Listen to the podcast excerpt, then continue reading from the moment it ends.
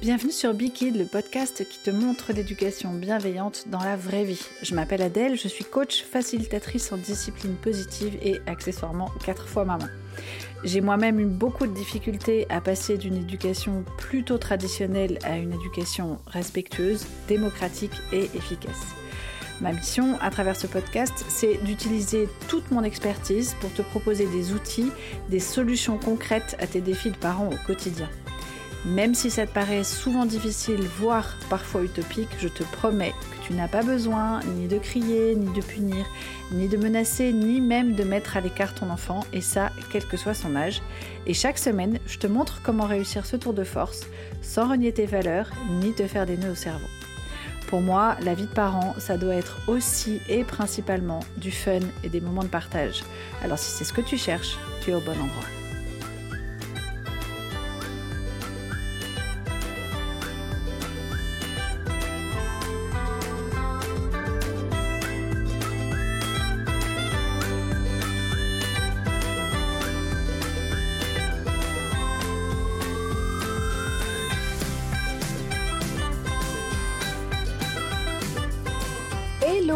Aujourd'hui, on aborde une question que beaucoup de parents connaissent bien. Comment gérer les interruptions constantes de nos enfants dans la conversation? On a tous vécu ce moment où on essaye d'avoir une conversation, souvent avec un adulte, mais nos petits bavards ne semblent jamais vouloir attendre leur tour. Et du coup, la question c'est comment leur apprendre ben, le respect de la parole de l'autre, déjà, pour commencer le fait d'attendre patiemment son tour et en même temps l'importance de leurs propos et aussi l'envie de s'exprimer qu'on tient à leur faire garder. Alors, la première chose que je tenais à te dire sur ce sujet, c'est euh, de t'expliquer pourquoi euh, on a tous ce phénomène des interruptions euh, un peu euh, intempestive. La première chose, c'est que euh, les enfants ont une impulsion naturelle à exprimer, à partager leurs pensées. Et ça, c'est hyper chouette. C'est quelque chose qu'il est important de garder parce que exprimer ses pensées, bah déjà c'est intéressant. Exprimer ses émotions, ça va être très important. On commence enfin à s'en rendre compte. Parfois, leurs interruptions, c'est juste une manifestation de leur enthousiasme. Tout simplement, ils sont tellement contents qu'ils veulent nous le partager tout de suite. Ils veulent être entendus, ils veulent, participer à la conversation. Mais ils n'ont pas encore, quand ils sont très jeunes notamment, développé la patience nécessaire pour attendre leur tour. Ils ont aussi souvent, et ça, ça va dépendre de l'âge, mais aussi euh, de la maturité neuro des enfants. Par exemple, moi j'ai un petit TDA, et ça, euh, c'est quelque chose qu'il conserve même à 8 ans, parce qu'il a très peur d'oublier ce qu'il a à dire. Comme son cerveau part dans tous les sens, euh, comme il a peur d'oublier, euh, bah, il va avoir plus souvent, cette, plus facilement cette pulsion de le dire tout de suite. Et chez lui, même tous les petits trucs que je vais mettre en place euh, pour qu'il attende 5 minutes pour me parler, ça va être très difficile pour lui d'attendre. Notamment aussi parce que la gestion du temps, c'est compliqué quand on a un TDA. Mais, mais même le fait de ne pas pouvoir s'exprimer tout de suite, c'est une frustration telle qu'il va se mettre en colère. Donc, une fois qu'on a ces, éléments-là, pardon, qu'est-ce qu'on fait? Comme d'habitude, la méthode verticale que moi j'ai utilisée pour le coup et que j'ai vu beaucoup utiliser, c'est euh, écarter l'enfant, des fois lui imposer un isolement en mode euh, bon bah tu restes là-bas parce que je ne peux pas parler cinq minutes, punir, euh, menacer de punition s'impatienter, lui dire qu'il nous embête, s'énerver, critiquer. Oh là, t'es pas capable d'attendre. Je t'ai dit d'attendre cinq minutes, j'ai pas terminé. Oui, je sais, t'as des trucs hyper intéressants à dire, mais moi aussi. Bref, euh, tout ça, ça reste euh, relativement vertical et ça a tendance à décourager un peu les enfants d'avoir envie de s'exprimer. Euh, le principal problème de cette méthode-là, c'est qu'il n'y a pas du tout de place pour la parole de l'enfant. Et le risque, surtout à l'adolescence, c'est qu'il ne veut plus s'exprimer du tout. Ou alors qu'il ait plus confiance dans l'adulte. Parce que si on lui dit oui, encore 5 minutes, encore 5 minutes, encore 5 minutes, au bout d'un moment, il va se dire ouais, bah, je sais que ces 5 minutes, elles vont durer 3 heures, donc c'est pas la peine que j'aille lui parler.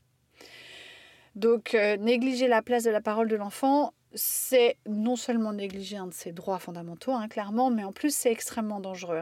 Parce qu'il y a des enfants comme ça à l'adolescence qui deviennent euh, pas mutiques, mais qui euh, ne s'expriment plus avec leurs parents.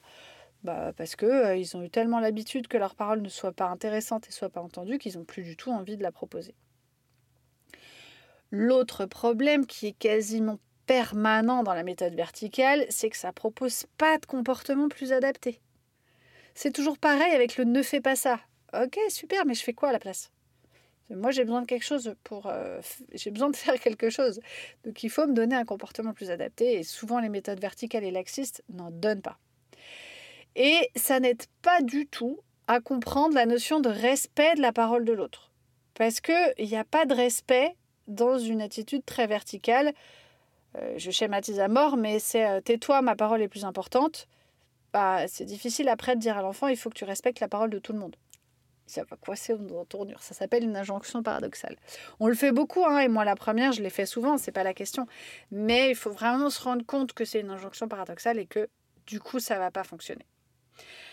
La méthode laxiste consisterait à l'inverse à s'interrompre à chaque fois que l'enfant a besoin de parler. Alors là, c'est juste l'enfer. Tu peux pas tenir une conversation.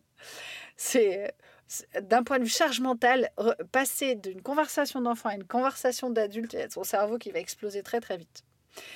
Euh, cette fois, c'est la parole du parent qui n'a plus de place. Et donc, il n'y a toujours pas de proposition plus adaptée. C'est vraiment le problème des comportements laxistes. Et il n'y a pas non plus de notion de respect de la parole, puisque la seule parole qui va être plus ou moins respectée, c'est celle de l'enfant, mais il ne va pas apprendre ou elle ne va pas apprendre à respecter celle de l'autre. Et encore moins à patienter. Donc, cette méthode-là ne va pas fonctionner non plus. Qu'est-ce que je te propose moi en stratégie pratique? Alors il y en a plusieurs, pour le coup je vais utiliser plusieurs outils dans ces cas-là. Le premier qui va se faire et en amont et en poste, c'est d'utiliser le renforcement positif ou le modeling et surtout l'exemple. plus tu respectes euh, la parole de ton enfant, plus tu l'écoutes, plus il va t'imiter et avoir envie de t'écouter. C'est logique. Utiliser le renforcement positif, c'est complimenter l'enfant ou même juste utiliser un mode factuel en lui disant euh, Ouais, j'ai vu que tu écoutais très attentivement ton copain, euh, ton frère, euh, quand vous étiez en train de faire ça, c'était chouette, disons. tu as eu beaucoup de patience pour l'écouter parler, c'était super chouette. Ça, c'est du renforcement positif. L'autre outil que j'utilise aussi pas mal, c'est remplir son besoin de pouvoir. Ça, c'est un outil qui est difficile à utiliser pour nous, parents français, parce qu'on a l'impression que euh, quand on parle du pouvoir de l'enfant, tout de suite, on va courir à l'enfant roi. Non, pas du tout. Ton enfant a besoin de pouvoir comme toi et moi, et plus tu remplis son besoin de pouvoir, et moins il va avoir envie et besoin d'aller le chercher là où tu n'as pas envie qu'il aille le chercher. Et oui, c'est logique. Donc ça, ça consiste à lui demander son avis, sur une conversation, sur un film, sur une couleur, euh, que sais-je. Le faire participer aux débats, euh, des débats de son âge, on est bien d'accord, hein, mais des débats pendant les repas de famille, même si les enfants sont tout petits, il y a des thème où ils peuvent avoir un avis. Tu peux adapter le thème. Si par exemple euh, mon grand se plaint d'un problème au lycée, je peux demander à Renan comment ça se passe au petit dernier, comment ça se passe à l'école. Euh, est-ce qu'il a eu un problème de même nature ou une difficulté de même nature, etc., euh, etc. Tu peux aussi amener notamment à table des sujets qui vont potentiellement concerner tous les âges. et essayer d'éviter les sujets où euh, il y en a un ou plusieurs qui sont euh, complètement à la rue. Je ne sais pas si ça t'est déjà arrivé de te retrouver immergé dans une langue étrangère, mais pour un enfant qui ne comprend absolument pas de quoi on parle et qui ne peut pas donner son avis, c'est exactement comme s'il était un pays étranger et qui comprenait rien de ce qui se passe. C'est extrêmement déroutant, c'est extrêmement désagréable et surtout c'est chiant. Donc, quand on a un débat euh, très philosophique avec des adultes ou des ados, après, faut pas s'étonner que les petits aient envie de quitter la table. Hein. à un moment donné, euh, juste ils se font chier, les pauvres bichettes. Donc, euh, il faut savoir l'accepter aussi. Moi, ce que je fais quand je vois qu'il y a des sujets, notamment qui sont amenés par mes deux ados et qui commencent à traîner en longueur, c'est que je leur propose un temps dédié. Je leur dis, bah, si ça vous ennuie pas, les grands, euh, on garde ça pour après quand les deux petits seront allés se coucher.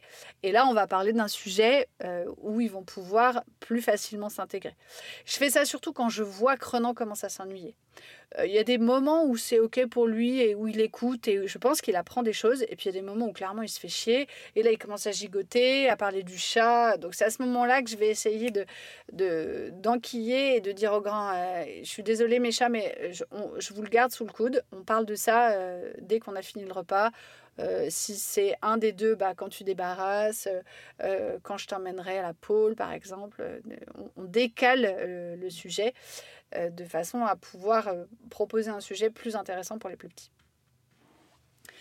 Ensuite, ce qui va bien fonctionner aussi, c'est d'utiliser un code physique. C'est-à-dire, bah, par exemple, ton enfant te touche quand il a quelque chose à dire et tu vas poser ta main sur la sienne. Ou alors tu vas lui prendre la main. Tu peux aussi euh, le prendre dans tes bras, lui faire un câlin. C'est un code physique à mettre en place entre vous.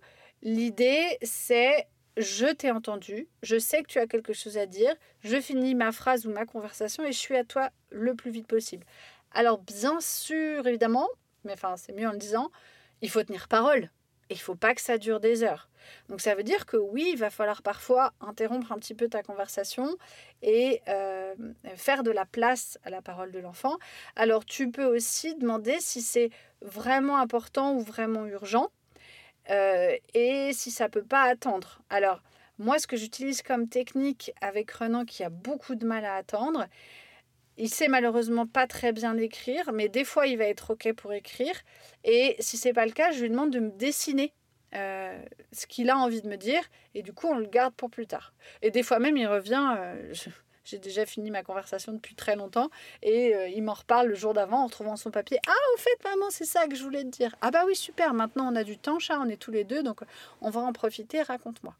C'est dans ces moments-là qu'il va être hyper, hyper important de faire de la place à la conversation de ton enfant. Tu vas pouvoir aussi utiliser le jeu, notamment pour euh, le jeu pour apprendre à moduler son volume sonore. Euh, pour que ton enfant se mette à ton diapason quand tu parles normalement à quelqu'un euh, qui ne vienne pas te hurler dans les oreilles. Donc moi c'est le jeu que j'appelle euh, de la souris, du chat et de l'éléphant, mais ça, tu peux prendre n'importe quel animal. L'idée c'est de jouer avec ton enfant. Allez viens, on, joue à parler comme une souris et on chuchote comme ça pendant cinq minutes et on se raconte des choses mais en parlant comme une petite souris. Ensuite, on va s'exercer à parler comme le chat, c'est-à-dire à parler comme une conversation normale. Et puis, on s'exerce aussi à avoir une grosse voix d'éléphant qui porte et qui raconte sa vie, mais avec une trompe qui fait beaucoup de bruit. Alors ça, les enfants adorent, évidemment. Et après, quand tu as besoin de moduler le, son, bah, tu peux juste parler de l'animal. Là, j'aimerais bien que tu parles comme le chat là c'est ok de parler comme l'éléphant, vas-y, lâche-toi, c'est le moment. Et là je vais avoir besoin que tu parles comme une petite souris parce qu'il y a vraiment besoin que ça chuchote, et il y a trop de bruit et on va pas s'entendre. Donc ça c'est un jeu qui peut être très très efficace pour moduler le volume sonore. Tu vas pouvoir aussi utiliser simplement un bâton de parole. Alors ça peut être un petit stylo, mais c'est vrai que c'est plus sympa d'utiliser quelque chose de plus ludique, comme par exemple euh, les petites bouteilles de détente, tu sais, avec des petites paillettes ou des bulles qui, euh, tournent. Ça, ça peut être sympa. Euh, ça peut être aussi une, une boule à neige. Hein. Ça fonctionne aussi, mais ça, ça va être très intéressant à utiliser pendant les temps d'échange en famille. Et c'est un bon moyen d'apprendre à attendre son tour pour parler. Et enfin, le dernier outil que moi j'aime beaucoup utiliser, c'est le temps dédié. Parce que le temps dédié, c'est un temps que tu vas euh, offrir de parole à un enfant en particulier, sans distracteur, donc notamment sans ton téléphone, sans euh, le reste de la fratrie. Et du coup, bah, c'est un espace de parole rien que pour lui ou rien que pour elle, qui va remplir son besoin de parler à son parent. Des fois, c'est des temps qui sont... Ça n'a pas besoin d'être très long, mais c'est des temps qui sont pas toujours très fréquent dans une journée et on peut des fois se retrouver avec euh, à 20h30 un enfant qui a plein de trucs à nous raconter et nous on est cramé, on a juste envie d'aller se coucher. Donc si en amont tu as fait un petit temps dédié même de 5 minutes pour euh, au moment de l'histoire par exemple pour se raconter la journée, euh, nos victoires ou nos tristitudes, bah, ça peut suffire à éviter que tu te retrouves avec un bavard à l'heure du coucher.